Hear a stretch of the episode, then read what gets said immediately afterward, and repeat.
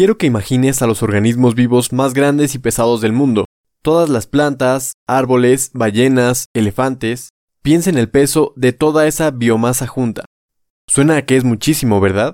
Pues la masa creada por la actividad humana excede toda la biomasa viva. Tu espacio podcast, Ciencia en Minutos.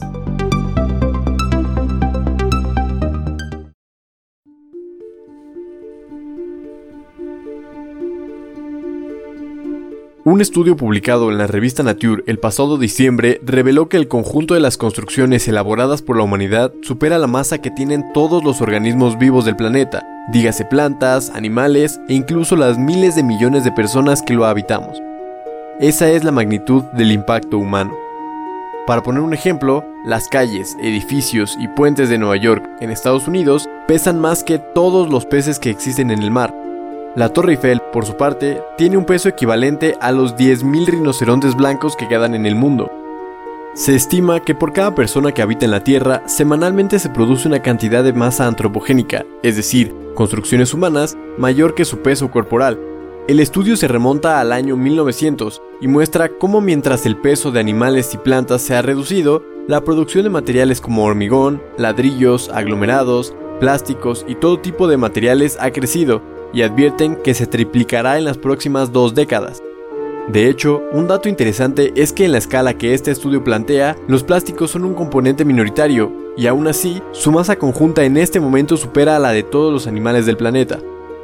Es importante señalar que para esta estimación, el estudio no toma en cuenta las rocas ni masas de tierra desplazadas para la construcción, sino únicamente aquellos materiales artificiales, es decir, que no se encuentran de forma natural.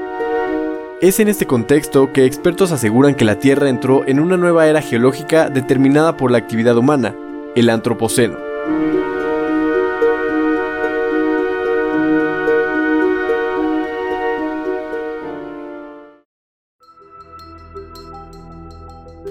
¿Qué es el Antropoceno?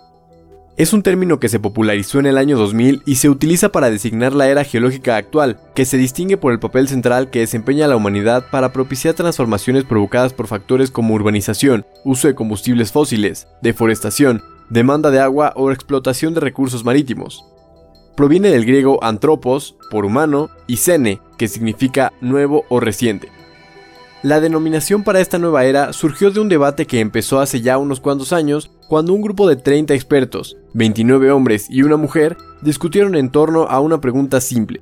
Llegó la hora de dar por terminada la época actual, es decir, el Holoceno, que inició hace 11.700 años, y bautizar con un nombre nuevo al periodo que vivimos, definido por el impacto humano, se considera necesario que el nombre de la época refleje lo que ocurre en el planeta.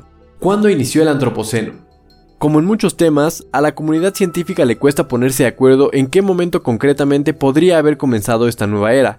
Hay quienes apoyan la idea de que inició con la revolución industrial en Inglaterra a mediados del siglo XVIII. Otras personas dicen que en realidad comenzó con la aparición de isótopos radioactivos en la Tierra, producto de las bombas atómicas entre 1940 y 1950, pero también hay quienes consideran que puede establecerse como punto de partida el inicio de la agricultura y la domesticación de animales hace alrededor de 10.000 años.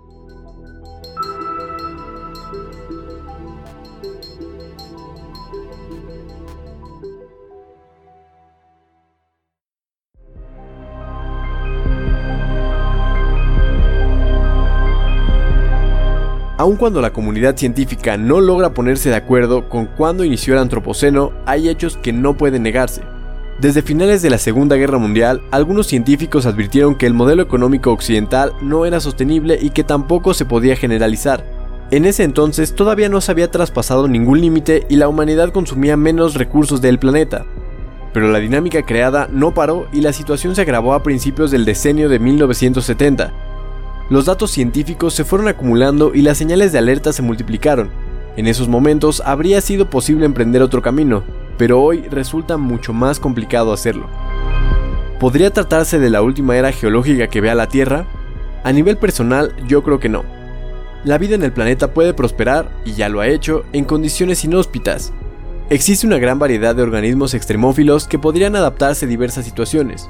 Lo que es posible es que, si no hacemos algo, sea la última era geológica de la humanidad. Mi nombre es Andrés Velázquez. Te agradezco por estar aquí una vez más y nos escuchamos en el próximo episodio de Tu Espacio.